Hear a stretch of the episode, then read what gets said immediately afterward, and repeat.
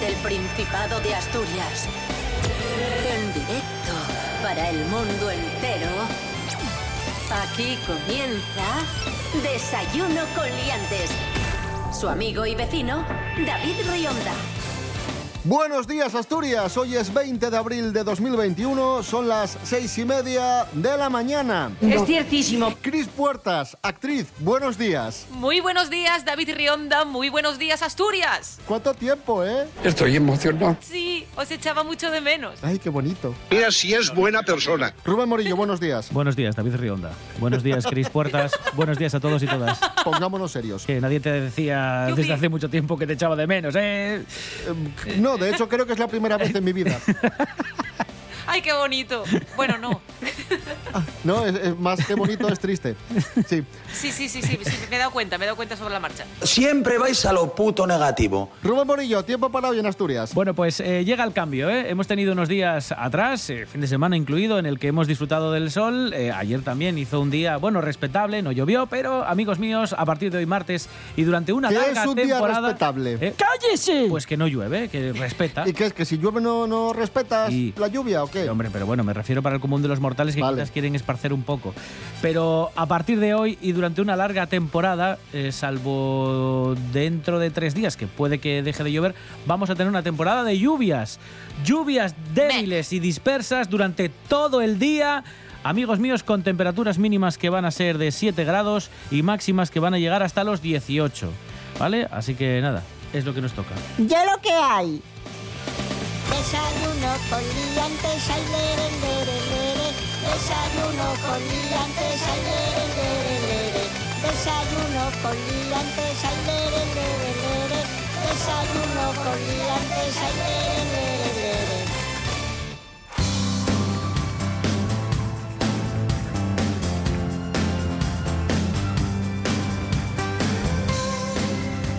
Decía Cris Puertas al principio que nos echaba mucho de menos y nosotros a ella porque estas últimas semanas ha estado liadísima Cris Puertas. Ya sabéis que la semana pasada estrenó en el Teatro Palacio Valdés de Avilés su obra Aullido, Cierto, muy cierto. una adaptación que ella ha hecho también de un poema de Allen Ginsberg y bueno, Cris Puertas, hay que decir, exitazo espectacular. Bravo, bravo, bravo, bravo, bravo, bravo. ¿Cómo viviste el estreno y cómo, y cómo estás reaccionando a esas palabras tan buenas que te están llegando de tantas y tantas personas? Oh, muchísimas gracias, David. Pues muy bien, estoy muy contenta, porque al final es la primera producción propia y bueno, pues eso, en, en- en mi cabeza tiene sentido, pero, pero quieres ver cómo lo. Si, si realmente todo esto llega al público y funciona. Y la reacción fue muchísimo más positiva de lo que yo podía soñar, en el mejor sentido. Y esto me da muchas ganas de continuar, porque al final, pues eso, montar una empresa, montar un, un- un montaje como este que tiene su complejidad y tal, al ver esta respuesta es cuando dices, vale, sí, todo esto merece la pena, hay que hacerlo y hay que tirar. Así que de verdad, muchísimas gracias. Claro, puede haber gente que diga, yo no conozco a este señor, a Allen Ginsberg, no, no sé nada de la generación Beat, no sé nada de Aullido, de, de este poema, pero en realidad la obra es tan emocional, la adaptación es tan emocional, tú intentas que la gente se quede con... O sea, transmitir al público, que la gente se quede con, con todo lo que le estás dando. Jacobo, por ejemplo, Jacobo de Miguel, que es el, pianista que es el 50% de, de este show, y bueno, 30, 30 y 30, que está Félix Garma ahí con la iluminación, que eso es muy importante también. Pero Jacobo, por ejemplo, dice que para él eh, la música eh, en ese sentido es muy fácil, en lo que él entiende fácil, es una virguería, pero, pero dice que es muy fácil porque el poema es muy emocional. Y la música es eminentemente algo emocional y algo abstracto por propia definición. Y esa es la idea. Yo creo que la gente que no conocía nada, que no sabe nada y que no tal y que ha ido muy nueva a ver cómo va, les ha funcionado genial. Y eso es lo más importante. No hace falta eh, entender todas las palabras de algo, eh, es sentirlo.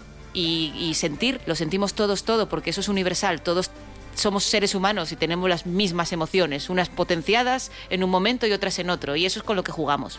Fantástico. ¿Podemos adelantar ya nuevas fechas, Cris Puertas, de Aullido? Por supuesto. Aquí hay, hay nivel. Vamos a ver, 14 de mayo en el auditorio, auditorio Teodoro Cuesta, en Mieres. 15 de mayo en el Teatro Filarmónica, en Oviedo, con la Cátedra Cohen, vamos, eh, de la universidad. Y 22 de mayo en el Teatro Riera de Villaviciosa. Las horas exactas no las recuerdo, pero son todas rondando las 7, 7 y media. Son todavía todas del, del horario previo al, al cambio perimetral. Si hay algún cambio os voy avisando, pero bueno, es viernes, sábado y viernes, si no me equivoco. Fantástico. Un aplauso.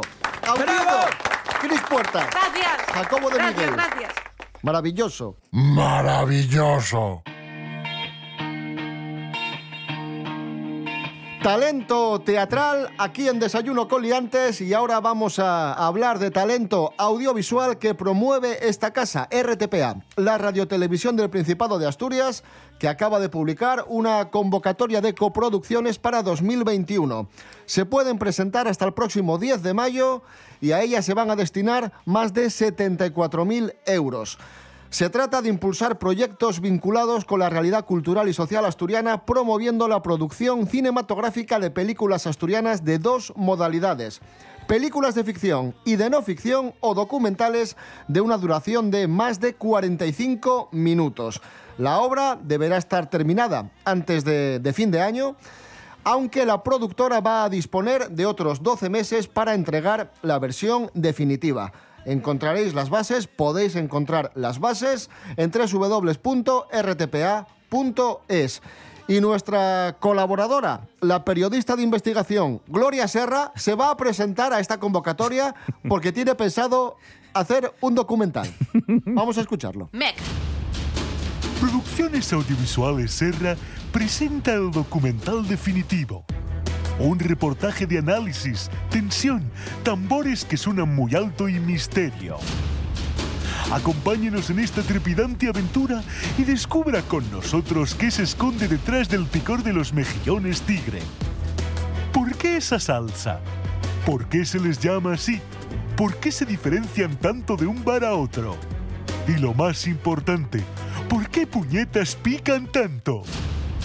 Alta definición, planos de cámara oculta, caracterización con pelucas, giros de guion, gente que no quiere responder, planos que se mueven mucho y letras al final.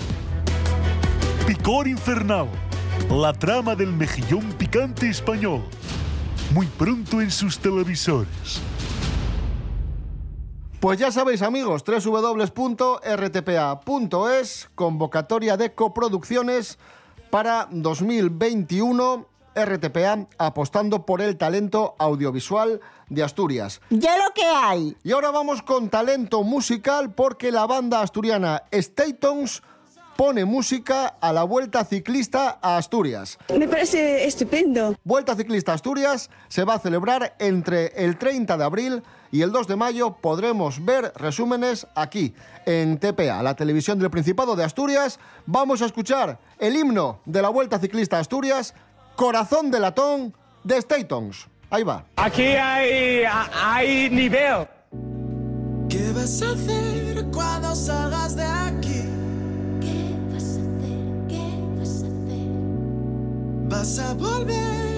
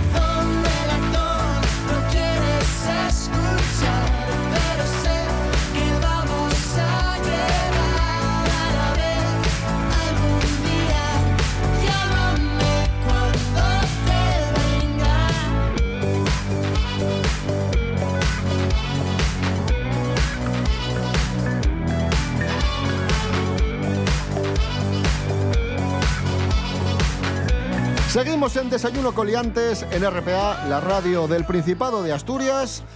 Vamos a recordar uno de los mm, misterios eh, más eh, extraños, inquietantes y bizarros de los últimos años. Resulta que hace Ay, aproximadamente... lo de Paul McCartney, lo de Paul McCartney. ¡Casi! Casi. Estoy hablando yo, respeta. No. No. No. Jo. No. Jo. No, es otra cosa. Atenta. Hace tres años Venga. resulta que una youtuber localizó en un barrio de Buenos Aires a una mujer muy parecida a Marcela Basteri, la desaparecida madre del cantante Luis Miguel. Es verdad, es verdad. Sí, ¿te acuerdas, no? Perdón, es verdad. Cantante- Sí, lo contamos nosotros. Eh, bueno, más gente. Sí, sí, cantante Luis Miguel, el mítico cantante mexicano, resulta que su madre desapareció en los años 80 y nadie supo más de ella. Pues una youtuber dijo, está viviendo de vagabunda en Buenos Aires, ahí está, es esta señora, porque se parecía. Y dijeron en Vimenes, no, no, no, esa no ye Marcela, esa ye Honorina. Honorina. Honorina Montes García, Nori, una señora que había desaparecido hace 30 años y que nadie había sabido nada de ella.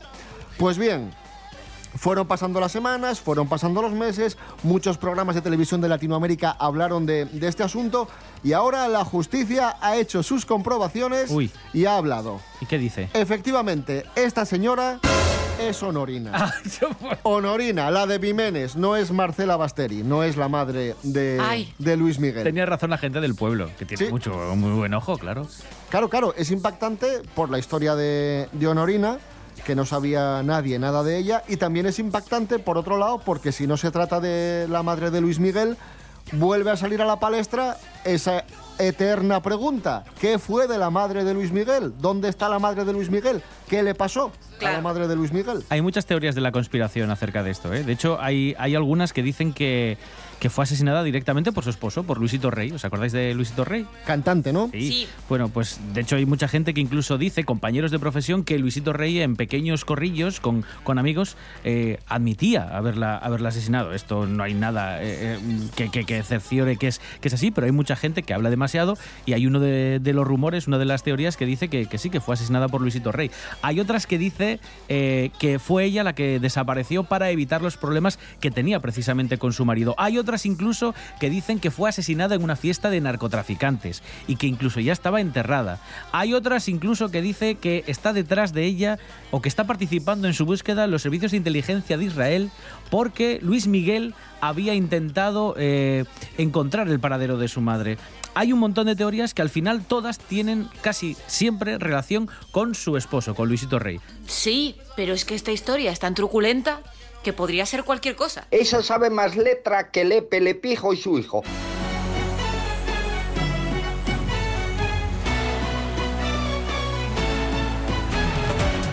La que está claro que es ella, aunque también se ha hecho algún retoque, pero Sí. sigue siendo ella. Sí, sí, sí. es la cantante Soraya Arnelas, que es noticia estos días. ¿Por qué? ¿Por qué? Un cotilleo que nos trae Jorge Aldeitu. Buenos días, Jorge. Muy buenas amigos. Sabéis que la tasa de natalidad en España es bastante preocupante y yo creo que los famosos se han puesto a ello y ahora quieren darnos a todos un montón de niños. Y os voy a dar una noticia pero con un poco de cautela. Porque hace unos días leíamos en un portal de internet que Soraya Arnelas podría estar embarazada de su segundo hijo. Claro, esto fue todo un revuelo mediático y muchos medios de comunicación han querido contactar con Soraya Arnelas y cuando hablan con ella lo que dice es que es demasiado pronto para confirmar nada. Sí que dice que tiene un proyecto de familia, que quieren aumentar eh, el número de la familia y que esperan dentro de poco poder confirmar el embarazo. De momento junto a su pareja Miguel Ángel Herrera, que es modelo, tienen una hija de cuatro años que se llama Manuela. Así que espero confirmar la noticia dentro de unas semanas. Un saludo. Y ya está, y esa es la noticia.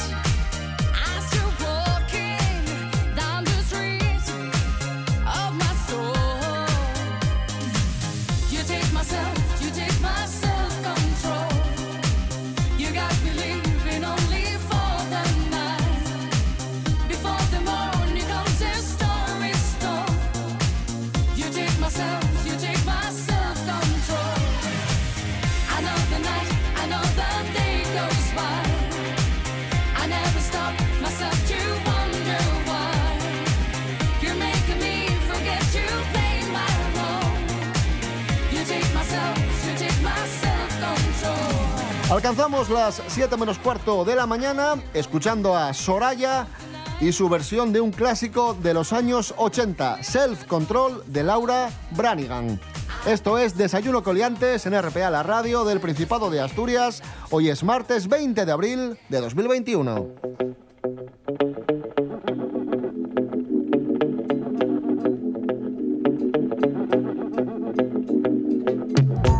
Continuamos en Desayuno Coliantes, RPA, la radio autonómica. Atención, un anciano de 80 años gana el euro millones y dices tú bien, Jolín, qué suerte, enhorabuena al señor. Pues muy bien. Pero atención a lo que le pasó, que se dejó las gafas en casa y no jugó a los números que jugaba todos los días.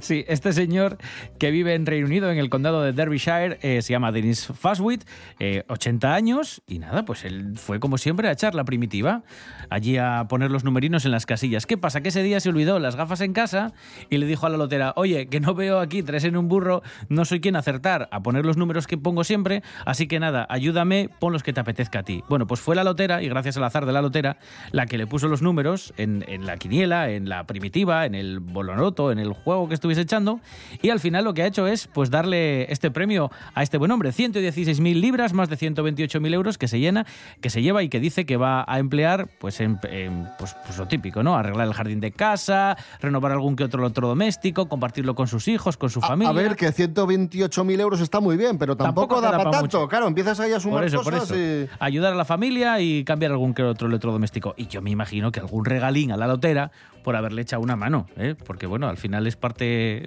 parte importante del premio, la lotera, que fue la que eligió los Claro. números. ¿Sabéis que eso de algún que otro electrodoméstico no es que vaya a cambiar el horno? Es que se va a comprar un televisor de esos gigantes que va a flipar. O sea, quiero decir, esto, te- eh, cambiar un electrodoméstico, te suena ahí, ah, bueno, la nevera quizá. No, no, no. Estoy, estoy convencidísima. Va a ¡Qué comprar ahí ilusión un Dolby microondas Surround. nuevo! Claro. ¿De qué te ríes?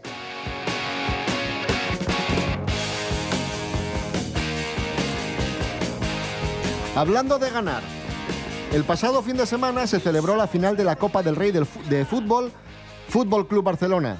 Atleti de Bilbao. ¿Quién ganó? El Barcelona. Sí. Ah, El Barça. estoy puestísimo en fútbol. 4, como 4 a veis. 0 ganó. Madre mía. Ganó el Barcelona. 4 a 0 todo en la segunda parte, Rubén. Pero no hubo una, una final también que eran dos equipos de, del País Vasco. ¡Es usted imbécil! Sí, pero era la final aplazada del año Sí. anterior. Ah, pero era lo mismo, ¿no? Ni puta idea. Sí. Era el mismo torneo. Sí, sí, pero sí. de otro año. Sí, porque Por el COVID, ¿no? Sí. Efecti- Vale, vale, vale. efectivamente. No Eso estoy es. tan mal, no estoy No, tan bien, mal. bien, bien. Vale, vale. Te vamos, a, te vamos a dar un aplauso porque lo has hecho muy bien. Muy bien. Bueno, este programa es un bochorno. Final de la Copa del Rey, como digo, en Sevilla.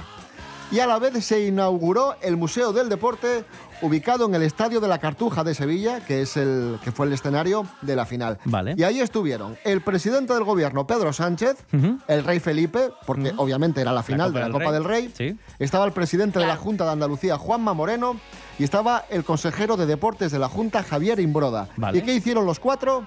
¡Jugar al futbolín! ¡Como yo! ¿Y quién ganó? El rey. No. ¿Quién ga- Uy. Pedro Sánchez. Y además marcó el gol Pedro Sánchez. Vamos a, vamos a escuchar ese momento. Dale, Pedro, dale, que tenemos que meter gol, que tenemos que ganar todo Panoli. Dale, dale. Dale, Juanma, dale, venga, venga. Qué bien estamos jugando. Venga, Pedro, venga, venga, Pedro, tira. ¡Gol! Gol. Madre mía, Pedro, eres un fenómeno. Qué bien se te da esto del futbolín. Vaya manos que tiene. Gracias, Juanma, pero ¿quién te ha dicho que estoy jugando con las manos?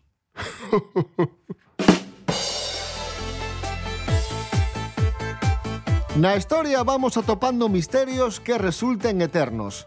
Si casi, la tecnoloxía va ayudando a poner luz en casos en sin resolver. Hoy viaxamos al siglo XVII para responder una esmoleceora entruga. Por qué un obispo foi enterrado con un fetu? Cúntanoslo, Arancha Margolles. Buenos días, Arancha. Buenos días, David. Y sí, eso mesmo foi lo que sucedió a una garrapilla de arqueólogos suecos que en 2015 examinaron la momia del obispo de Lund, Peder Pedersen Winstrup, que murió en 1679. Lo que iba a ser más un estudio cotidiano, usual, demostróse extraordinario al descubrir que dentro del ataúd estaban también los huesos de un feto, de un neno que naciera prematuramente morriendo al poco tiempo. Claro, Púsose entonces la maquinaria a trabajar para dar respuesta a este misterio. Y ahora, por fin lo tenemos. El nenu era con mucha probabilidad el nieto del obispo. Eso al menos dice el estudio de ADN. Bueno, hasta aquí todo normal, claro. Pero, espera, espera, espera, espera, espera. ¿El nieto de un obispo? Esto sí que ya tiene más intríngulis, pero sí, la ADN y coincidente al 25%. Esto ye el cachín de ADN que podemos compartir con un huelu, con un tío carnal. Claro, siendo Pedersen un paisano tan mayor, lo razonable ye pensar en que fuera nieto. Y además, ya que los dos calabres no comparten ADN mitocondrial y sí el cromosoma Y. ¿Y esto qué significa? Bueno, pues que la madre del nenu, que ye la que porta el ADN mitocondrial, no era fía del obispo. Eh, pero el cromosoma Y solo puede ser transmitido por el padre. Y aquí cuando entran en juego los historiadores, que nos escaeciéramos de ellos, para aclarar el misterio, porque este obispo sí tuvo un fiu, no era tan raro, na domina. Y están los documentos, un fiu que acabó una indigencia, por cierto, y con linaje noble del pa, y que dejó en esta vida únicamente un gran misterio, el del sofiu, muerto prematuramente, al que enterró clandestinamente col sopa. Oye, que no ye poco, otros dejen menos.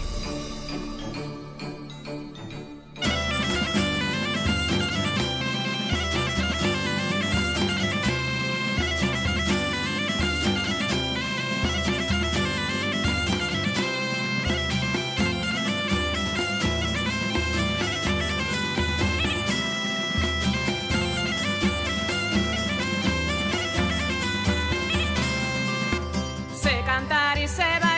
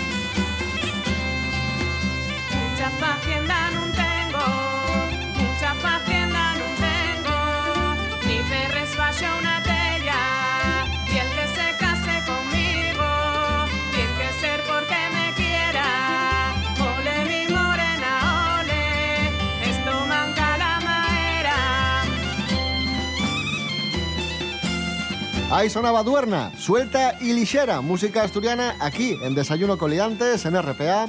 Hoy es martes 20 de abril. Y ahora sí, hablamos de cómo va la vacunación en Asturias un día más. El 75% de los concejos del Principado ya tienen a más del 10% de la población inmunizada. El Principado es la comunidad que más gente tiene con la doble pauta de 60 años o menos. En cuanto a la vacunación de los mayores de 80, nos supera, eso sí, Andalucía, Extremadura, La Rioja, Murcia y Navarra. De todas formas, aunque aquí vayamos muy bien, esto tampoco es una competición. Lo importante es que todas las comunidades vayan lo más deprisa posible, ¿vale? Sí es cierto que en Asturias va la cosa, va la cosa bien. Y además tenemos un indicador muy positivo, muy esperanzador, que es que se ha echado freno al rechazo a vacunarse. En lo que va del mes de abril se notificaron 2.715 negativas. Eh, ese número de personas que no quisieron vacunarse. Vale. La semana del 5 al 11 hubo 1.500, más o menos. Poco menos, sí. en bueno. los primeros cinco días de la presente, del 12 al 16, van algo más de la mitad, 882. Es decir, que se va reduciendo el número de personas que rechazan la vacuna. Y eso es también en parte a que se han disipado las dudas que hubo en las últimas semanas y también muy importante, Cris Puertas, y en esto tenemos que ponernos las pilas, los medios de comunicación, muy especialmente nosotros como medio de comunicación público, eh, servicio público, responsable, eh, hay que tener mucho cuidado con lo que decimos de la vacuna y dejar muy claro que la vacuna es totalmente segura, porque incluso podemos hacer a lo mejor un día un chiste, una gracia con doble sentido, la gente no lo pilla y podemos hacer bastante daño.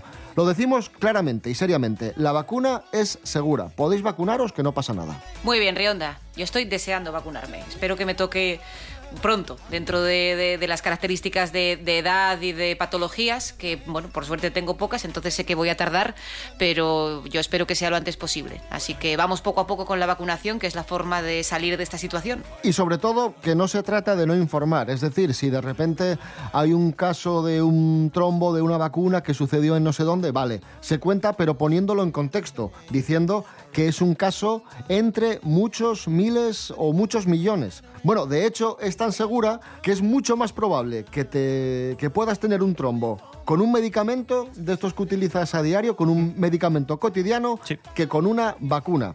Y no lo decimos nosotros, lo dice la ciencia y nos informa Andrés Rubio. Buenos días, Andrés. Hola, ¿qué tal? Muy buenos días, queridos liantes. Hay muchos medicamentos que superan a las vacunas anti-COVID en riesgo de provocar una trombosis. Las matemáticas no engañan.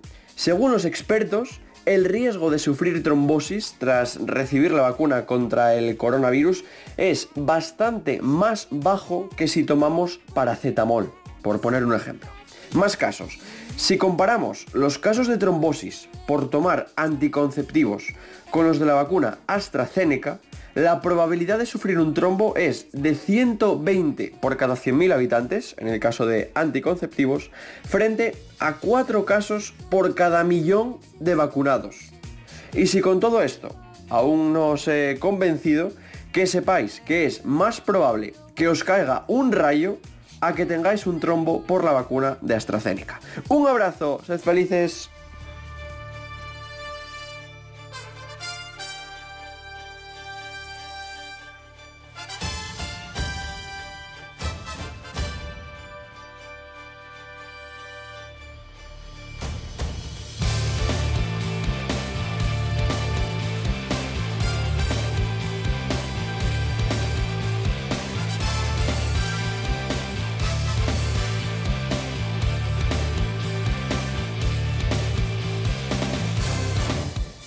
Amigos, amigas, que, que nos vamos, nos vamos ya. Rubén Morillo. David Rionda. Hasta mañana. Hasta mañana. Cris Puertas. Gracias. A vosotros. Eso sabe más letra que Lepe, Lepijo y su hijo.